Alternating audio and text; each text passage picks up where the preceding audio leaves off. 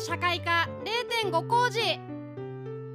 一工事が始まる前の学生にも聞いてほしい0.5工事のコーナーですけれども。はい。はい、まあ、あっちゃんの月曜社会科0.5工事は、うん。ゲストがたくさん来ることでね有名ですけれども、はい。えー本日も別スタジオであっちゃんさんとそして、えーゲストの方いらっしゃっております。あっちゃんさん。はーいはい本日もよろしくお願いします。よろしくお願いします。え今日はどんなゲストさんかご紹介いただけますか？はい早速なんですけど先ほどあの日本一の公民館の館長さん来ますよっていうふうにお伝えしましたが、はい。えっ、とですね2018年の文科省第40回有料公民館表彰において全国1万4000ある公民館の中から最優秀賞に選ばれた若狭公民館。すごっその取り組みについてこの中でいろんなこう集まったりすることができなくなった中でもどういうふうにつながりを作ろうとして取り組んできたのかっていうことをあのお聞きしたいなと思います。はい。はい早速ですがゲストを紹介します。若狭公民館館長宮城淳さんです。こんにちは。はい、おはようございます。おはようございます、おはようございまます。すよろしくお願いします。よろしくお願いします。RBC の中村です。お笑い芸人朱里之助です。よろしくお願いします。お願いします。日本一の公民館。いやすごいですうねん、はい。ありがとうなんかこうございます。あいえもう本当におめでとうございます。いろいろこのや実施してきた内容とかも聞いていきたいんですがまずは宮城淳さんどんな方かということを伺っていきたいです。はい。えっと公民館若狭公民館にはもう何年ぐらいいらっしゃるんですか？若狭公民館、えー、15年目になりました。あ15年目。えっとこれは館長さんとして？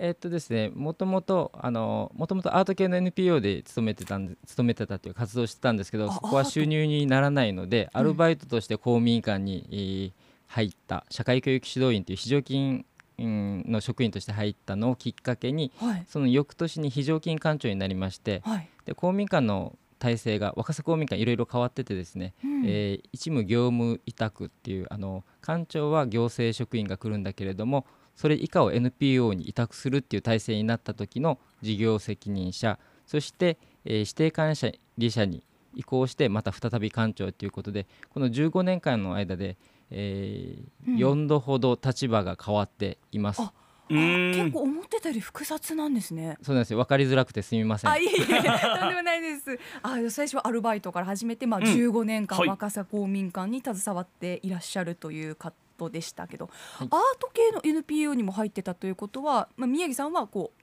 アーティストということなんですアーかティストではないんですけどそうですね、えー学生時代は彫刻を専門に勉強していました。うん。彫刻はあまあそのスキルを生かして、うん。まあそのアートの N- NPO で働いていてっていうことなんですね。まあ働いていたっていうことなんですね。はい、うん。うんでこの若狭公民館にこの15年前にやってきて今もなお若狭公民館で活動されているということなんですけれども、はい。若狭公民館ではどんなことをやってるんですか？えっ、とですねいろんなことをしてます。いろんなことをしてるので、はいあのあそうそう、えーホームページとかですね SNS もいろいろやってるので、えーぜひチェックしていただきたいのですが、はい。まあ、このコロナ禍でということで言うとですね、うんうん。えー公民館、えー那覇市の公民館は、えーこのコロナの状況の中で3度ほど休館になっております。うえん。ーはい、全国の一斉休校が始まった頃そして、えー緊急事態宣言緊急事態宣言が発令された、えー4月からはい。6月にかけて、うん。そして、えー県独自の緊急事態宣言が、えー出た8月から9月までということでトータル142日間臨時休館っていう期間があったんですが、えー、あそうか、はい。うん。その間ですね、えー主にやっていたものはいろんな情報発信ですね。んえーまあ、様々な、えーまあ、困りごとっていっぱい出てきたと思うんですけど、うん。それに対する支援っていうのも行政たくさん出ました。出たんですが、えーそれがなかなか整理されてないということで、えーブログだとか SNS を使ってどんどん発信していったということがあります。ただ、うん。まあ、情報発信をするだけだと楽しくないじゃないですか。うん。なので、えーそれをなんかこう双方向性のつながりができる企画がなんかないかなということで、えー地域の方々から、えーコロナ川柳を募集したり、へー。まあおうち時間で楽しく過ごすためのアイディアだったり、えー家退屈だから家で何かものづくりをしている人も多いのでそういう我が家のアート作品というものを募って、えーそれをですねえーブログで紹介するっていうだけではなくて、はいはい。YouTube チャンネルを立ち上げてみんなの公民館っていう YouTube チャンネルを立ち上げてへさまざまなこう発信をしたりえー双方向の交流をしたりということを行っておりました。はあかなりフットワークが軽いですよね。なかなかこう活動も制限されるあのコロナ禍の状況だったと思うんですけれども、はいうん YouTube チャンネルを立ち上げて。ではなんかん行政のサポート的なことなのかなと思ったら、んもう全然もっと踏み込んで、うん双方向まで発展させてるっていうのはびっくりしましたねう。んあの楽しくないとですねあんまりこう皆さん乗ってこないじゃないですか。あ楽しいことをいろいろやりたいなと思っております。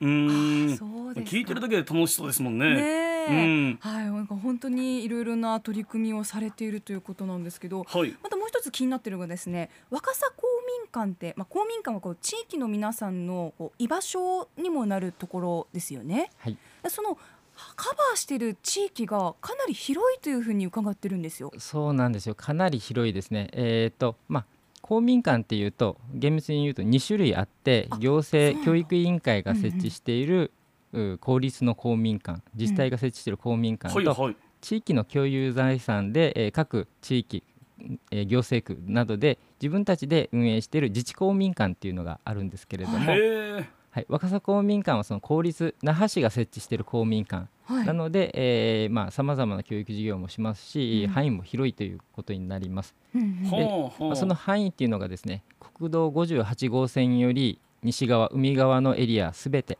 えー西町東町あたりからアジャあけぼの港町までですね、へえ。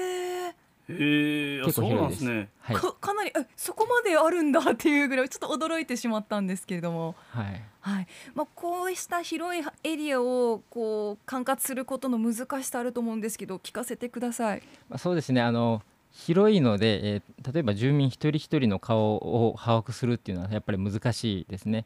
えーなので、まあ、あのそそれぞれ地域で頑張ってらっしゃる方々とつながっていくうそこでいろんな情報を、えー収集しながらそのニーズに合わせていろんな事業を展開していくという、まあ、そういうふうに努めてます。ああなるほど地域で活動しているそういったコミュニティとのつながりも大事になってくるんですね。そうですね、えーうんやはりそれがないと私たち、えー少ない人数で広いエリアをカバーするっていうのはとても難しいかなと思います。うん、このエリアならではの問題点とか難しい点ってありますか？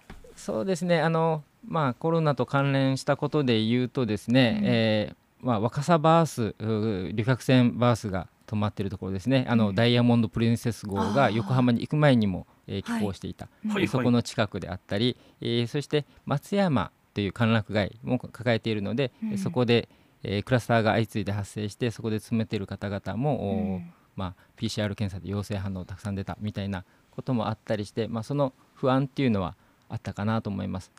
うん。またあの一人親世帯とかも多いところなので、うん。えー本当にコロナの状況の中で収入源で、まあ、生活に困るっていう方もたくさんいらしたし、うん。えそして日本語学校専門学校も多いところなんですね。あで外国人留学生がとても多いという地域なので、うん。そのあたりの支援みたいなことも、おまあ、NPO などと連携しながらやっておりました。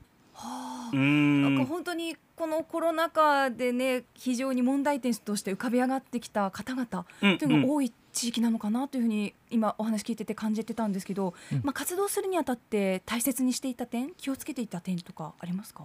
そうですね。やはり私たちはあの、まあ、地域の方々で連携してっていうお話を先ほどしたんですけれども、うんうん。おやはりこうそれだけでは、えー見えてこないえーなかなかこう存在をつい忘れてしまう方々っているな。先ほど言った、えー外国人留学生とかもそうなんですけど、うんうんえーそういった方々がいるよっていうことの想像力を持つこと、えーそれとあの、まあ、楽しく取り組んでいろんな人と関われるようにすることっていうのは、まあ、意識していますね。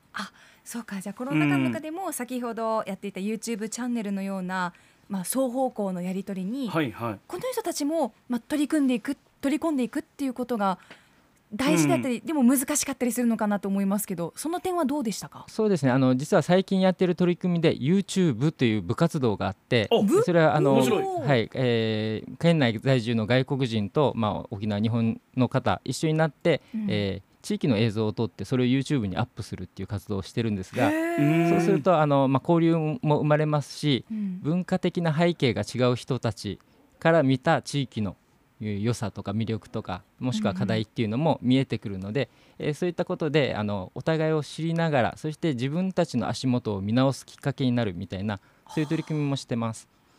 楽しいいですとっても。それうもすごい楽しそう、すごいなんかさっきの言ってたみたいに外国人の方とか、まあ、夜の仕事されてる方とか、うん。もう文化も生活リズムもみんな違うような人たちが集まりやすい地域でその拠点となるようなはい。ことをやってるっていうのはなんかすごい興味深いですね。ねえ、い、やあっちゃんさんこうしたこう大変なのかなとちょっと想像して私は聞いてしまったんですがそれをプラスに転じている姿勢がかなり素晴らしいと感じました。あっちゃんさんどうご覧になってますか？いや本日のあの沖縄タイムスの紙面にも載っていたんですけど、うん。今日も段ボール部はい。の取り組みなんかも載ってましたよね段ボール部？ですよはいね、うん。えこちらしましまネットの面なんですが、はい。え段ボールアーティストのギマこれ長領義馬友達さんですね。あ友達さんですね、はい。失礼しました。義馬友達さんを講師に段ボール部体験入部ワークショップを開いたという記事がありました、うん。これも本当に地域の方が自由に参加できるという形だったんでしょうか？そうですね。あの実は、えー若狭の海岸の方を清掃している子どもたちのグループ地球ハートクラブという子どもたちがいてそういうその子たちと、えーまあ、を中心に取り組んでいるんですが体験入部ということで、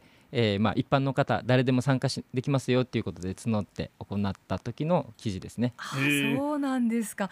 親子連れを中心にね30人が不要になった段ボールを加工して、い、ろんなアイテムを作ったということで本当に素晴らしい記事が掲載されてるんですけれども、えっと、最後に時間もちょっと迫ってきたんですが宮城さん、まあ、新しい生活様式も今後生活スタイル変わっていく中での公民館のできる用いる役割ってどんなところでしょうか？そうですね。あのやはりそこをお新しい生活様式っていうことを意識しながらもお地域の人たちえーそして社会にとって必要なことっていうのを模索しながら発信交流の場を作っていくっていうことが大事かなっていうふうに思っております。い。やあっちゃんさんこうした公民館に対するあ公民館の役割に対する何か期待したいこととかありますか？